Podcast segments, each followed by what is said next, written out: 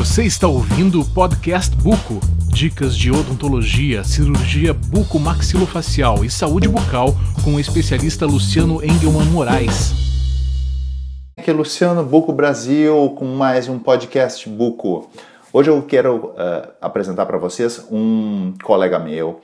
O nome dele é Alexandre da Veiga Jardim. Ele é especialista, dentista, especialista em ortodontia. Trabalha na cidade de Goiânia, em Goiás. Tem o blog Ortodontia Descomplicada, muito interessante, vale a pena seguir. E vai apresentar para nós um tema diferente. Hoje nós vamos fazer um podcast para colegas dentistas. Então hoje nós vamos falar sobre um tema que chama benefício antecipado. Então quero agradecer a tua presença, Alexandre, e te deixo à vontade para te apresentar. Tudo bem, Luciano. Gostaria de agradecer o seu convite, poder estar aqui participando do seu projeto. Eu acho um projeto muito interessante, gosto muito da maneira como ele é feita, através de um podcast, que é uma, uma mídia muito prática, né, muito fácil de se passar para os outros e né, você pode escutar no carro, escutar em casa. É um, um jeito bem original de fazer o projeto. Ótimo, Alexandre. Então, quero começar com as primeiras perguntas. A primeira pergunta que eu quero passar para você sobre cirurgia de benefício antecipado é o seguinte: o que é a cirurgia de benefício antecipado e quais são as vantagens dela quando comparada com a cirurgia ortognática convencional? A cirurgia de benefício antecipado é um procedimento relativamente novo. Né? É uma cirurgia, uma maneira de fazer a cirurgia ortognática, é usado com mais frequência em casos de classe 3, e a gente basicamente vai inverter a ordem dos procedimentos. Ao invés de fazer a descompensação e a cirurgia no final do tratamento, a gente vai fazer a cirurgia mais no início do tratamento e depois a gente vai ajustar de acordo a oclusão. Né? Tem algumas vantagens aí para o paciente que é, principalmente não tem aquela piora do perfil que a gente vê normalmente durante a descompensação dentária de casos cirúrgicos. Né, a gente tem que piorar a inclinação dos incisivos, o perfil do paciente tende a ficar com uma aparência mais prognata ainda, aumenta o overjet e depois a gente faz a cirurgia. Né, no caso, o paciente já é contemplado logo no início com uma melhora do perfil. Uma outra vantagem que tem é que alguns estudos indicam que a movimentação ortodôntica é favorecida. Né? Tem, a gente tem uma, além da, dos dentes se movimentarem no sentido da adaptação da musculatura e não ao contrário, né, existe o fenômeno de aceleração regional, que é causado pela intervenção cirúrgica, é, acontece é, devido à a, a, a, migração, do, a perda de densidade óssea com a migração de cálcio para cortical do osso. Né? Isso acontece em procedimentos cirúrgicos, em extrações também pode ter a possibilidade e também através de corticotomias.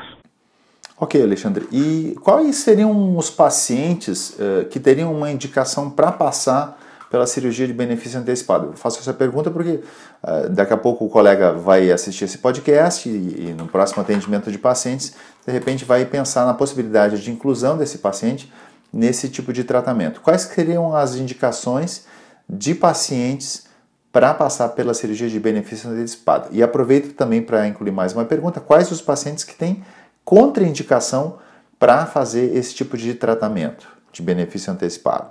Bom, é um procedimento que tem que ser muito criterioso. Né? A seleção de pacientes é crítica. A gente tem alguns pacientes que não são elegíveis para esse tipo de procedimento. Né? O planejamento é fundamental. Né? A ortodontista tem que ter segurança em simular o reposicionamento esquelético. E a gente vai fazer o planejamento a partir dessa nova maloclusão.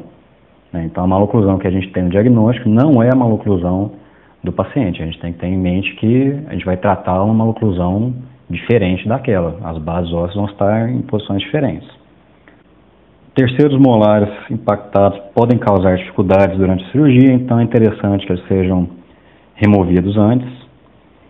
Os movimentos feitos na cirurgia das bases ósseas, né, da maxila da mandíbula, eles tendem a ser um pouco maiores que normal numa cirurgia é, tardia.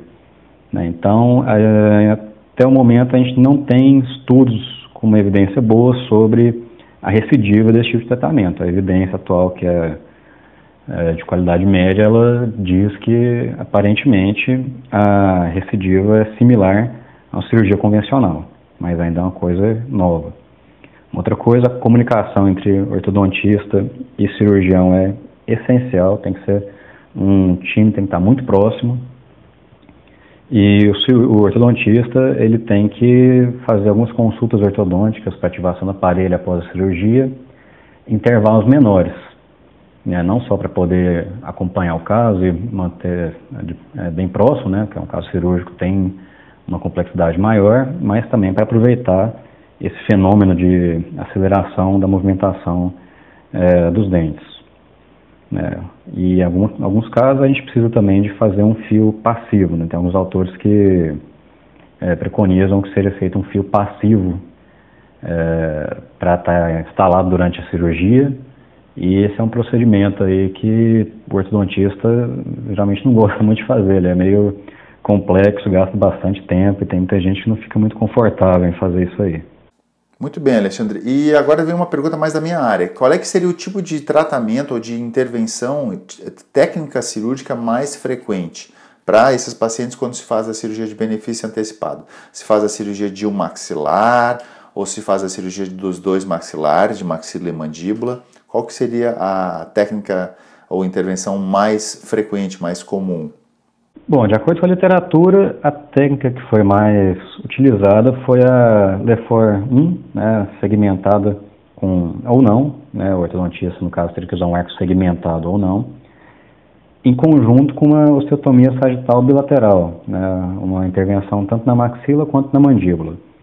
É, foi muito frequente o uso de splint para estabilizar a mordida e guiar a cirurgia.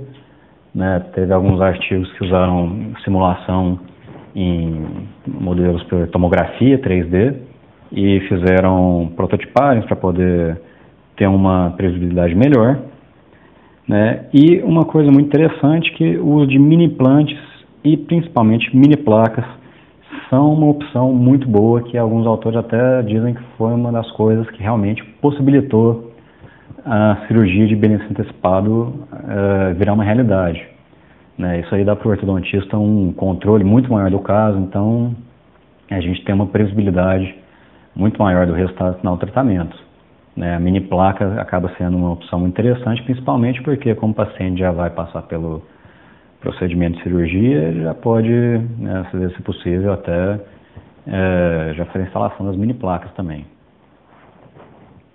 Bom, a maioria dos artigos hoje em dia eles relatam tratamento de pacientes de maloclusão classe 3 esquelética.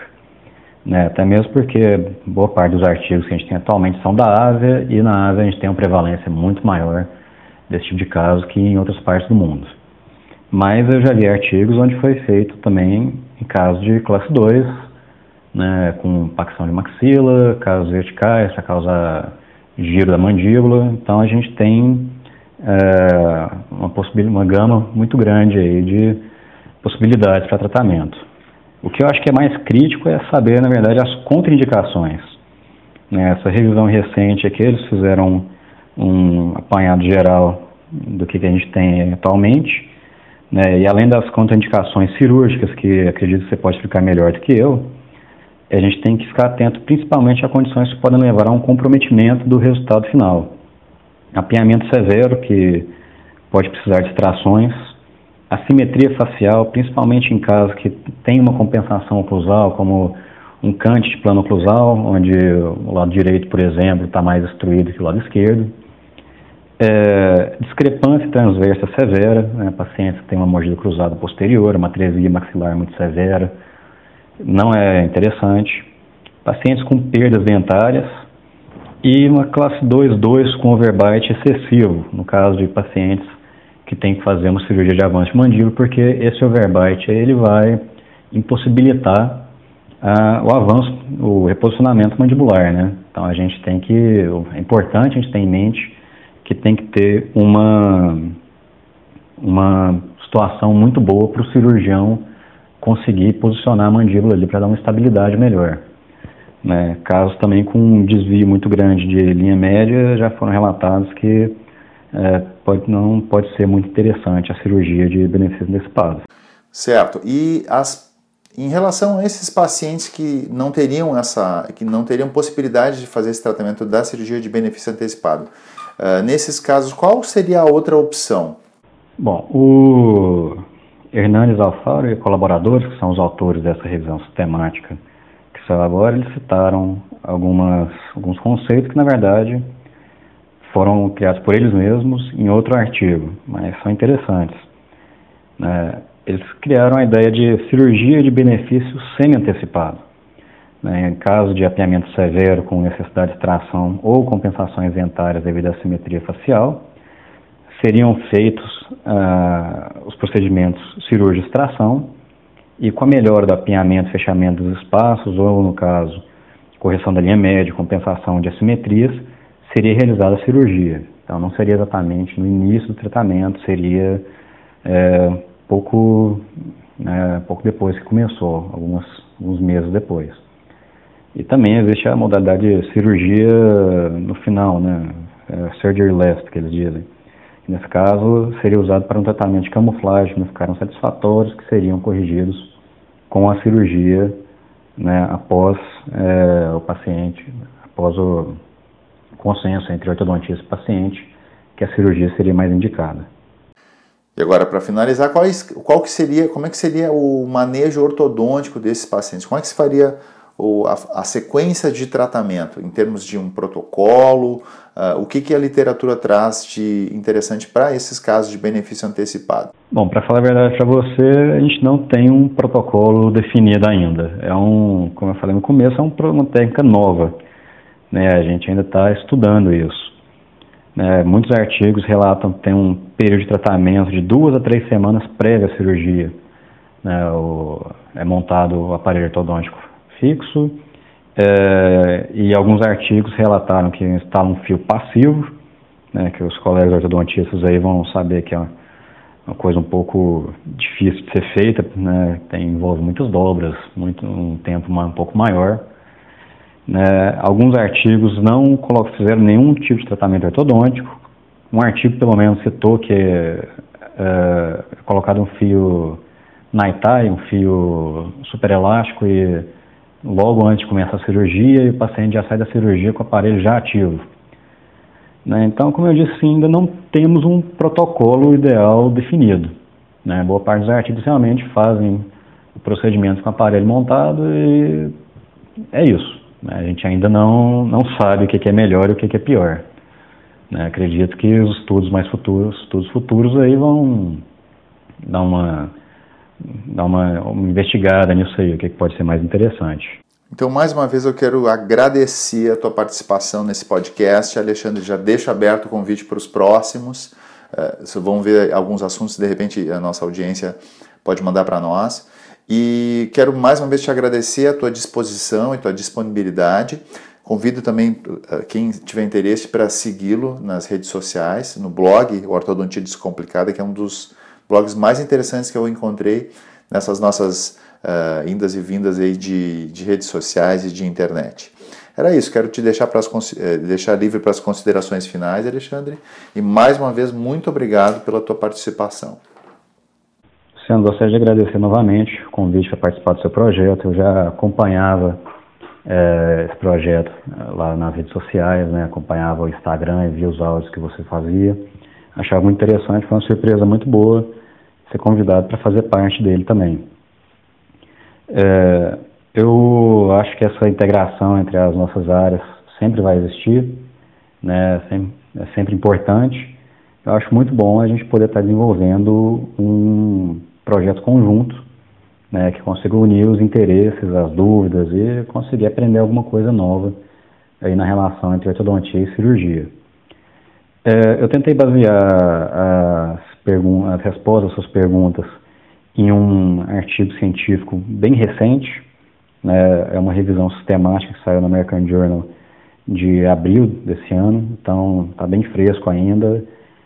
E acho extremamente importante que a gente baseie, que a gente conhece, né, nosso conhecimento clínico, em pesquisa baseada em evidência de alta qualidade.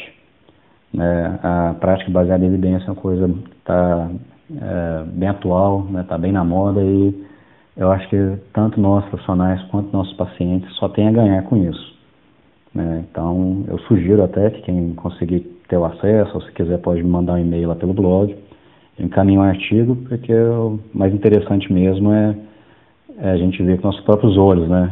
A evidência disponível aí para tomar as nossas próprias conclusões. Então, muito obrigado pelo convite, né? um grande abraço aí, espero poder estar aqui novamente participando desse debate aí, que acho que é um crescimento muito grande para nós e para os nossos ouvintes também. Um grande abraço.